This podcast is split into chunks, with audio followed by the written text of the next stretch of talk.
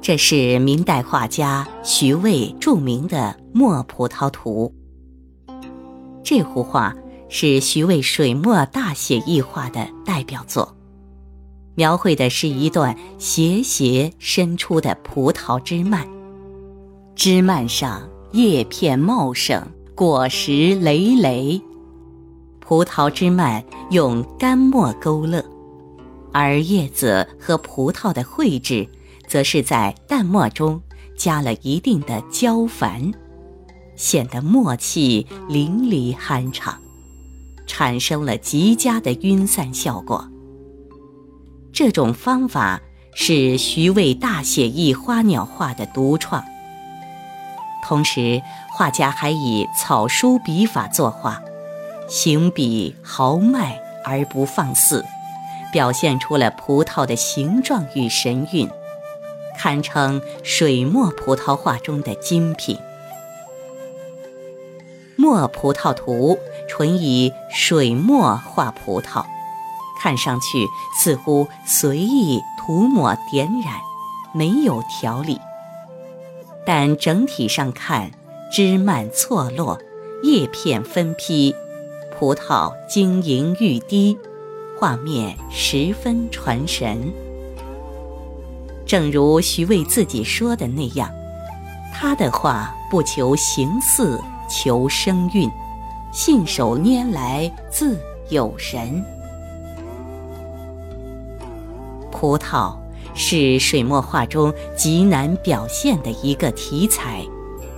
据说，徐渭在学习绘画的时候，曾经亲自培植、修整过葡萄。这幅图就是他在长期观察的基础上绘制而成的。画面的上部是作者的题诗，点明了画的主题：“半生落魄已成翁，独立书斋笑晚风。笔底明珠无处卖，闲抛闲掷。”野藤中。诗的末尾是画家的号“天池”二字，并前有香馆斋印。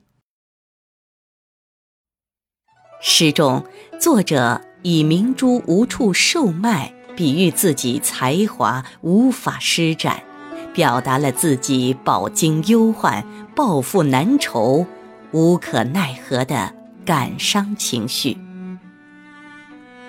从题诗中的“半生落魄已成翁”一句中，可知此画是徐渭半生之后，约五十多岁时的作品。此时的他已经潦倒半生，历尽人间苦难，甚至是七年的牢狱之苦。在牢狱之中，徐渭钻研绘画技艺，出狱之后。他开始了具有历史意义的绘画创作活动，在绘画史上开创了大写意画派。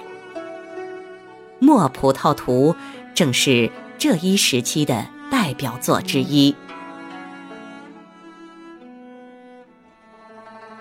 徐渭，字文长，号天池山人，青藤道人等，山阴人。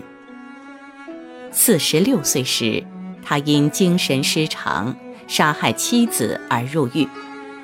到出狱时，他已五十三岁，恰如诗中所说，已年过半百。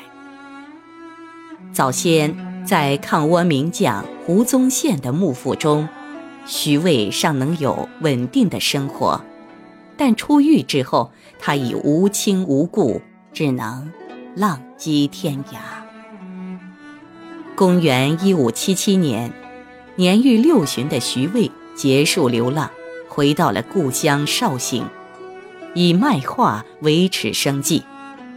期间，他甚至一度走到了一贫如洗的境地。据说，当时有人用两碟野鸭肉、牛肉和三支酒，就能换到他的一幅梅花图。公元一五九三年，一代大师徐渭去世，享年七十三岁，被草草地埋葬在山阴的木栅山。死前，他的床上连席子都没有，唯有一条狗与他相伴。徐渭曾说过，自己书第一，诗二，文三。画四，即便是他认为排在最后的绘画，连郑板桥看后都甘愿做他门下走狗。齐白石恨不生三百年前，为青藤磨墨离纸。从这幅《墨葡萄图》中，我们可以看到他七斜跌宕的书法。伤感落拓的诗歌和淋漓酣畅的绘画，三者的高度统一。